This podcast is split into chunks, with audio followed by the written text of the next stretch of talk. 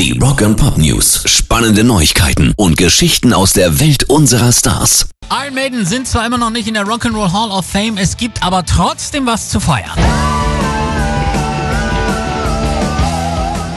Haben mit ihren Trooper-Bieren bekanntlich ja ihre eigene Gerstensaft-Produktreihe und die Hopfenkaltschalen der britischen Heavy Metaler verkaufen sich so gut, dass die Band und die Robinsons Brauerei nun einen wirtschaftlichen Meilenstein zu begießen haben.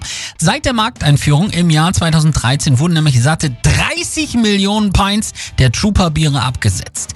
Die Iron Maiden Biere werden in mehr als 60 Länder auf der Welt exportiert und haben schon einige Auszeichnungen, unter anderem bei den British Bottlers Institute Awards, den World Beer Awards, den Global Beer Masters und der International Beer Challenge geholt.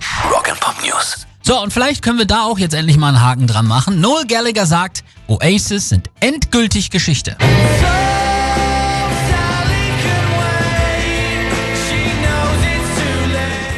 Haken fast täglich bei mir wegen des Comebacks nach, aber in einer Band zu sein ist schon ein permanenter Kompromiss. Ich denke nicht, dass ich bereit bin, immer wieder mit Ideen zu kommen und die mit vier Personen zusammen auszuarbeiten, nur damit jemandem sechs Wochen später auffällt, dass seine Katze einen Husten hat und er raus aus der Sache ist. Ich gebe lieber selbst den Takt an. Tut mir leid, aber Oasis ist Geschichte.